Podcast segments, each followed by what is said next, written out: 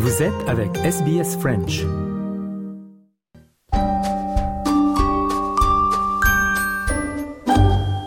Bonjour et bienvenue dans notre rubrique Le mot de la semaine de SBS Easy French.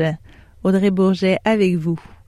Cette semaine, notre mot est logement, qu'on peut traduire par accommodation ou housing en anglais. On vous parle dans notre journal Easy French du 12 décembre d'une annonce du gouvernement fédéral comme quoi les investisseurs étrangers en Australie seront confrontés à des frais plus élevés et à des pénalités plus lourdes s'ils achètent des logements existants et les laissent vides. Le gouvernement vise ainsi à améliorer l'accessibilité financière au logement.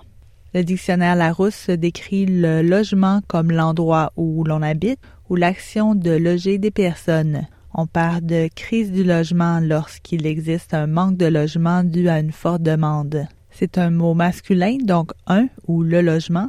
Ça s'écrit L-O-G-E-M-E-N-T, logement. Je vous laisse avec ce slogan d'une campagne de l'Organisation des Nations Unies.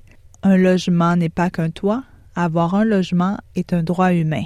Voilà, c'était le mot de la semaine. Je vous invite à écouter nos autres mots de la semaine ainsi que nos journaux Easy French sur le site web de SBS French et sur toutes les plateformes. Retrouvez-nous la semaine prochaine pour le dernier mot de la semaine de 2023.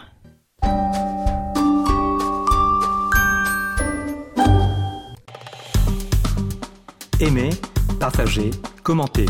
Suivez-nous sur facebook.com slash sbsfrench.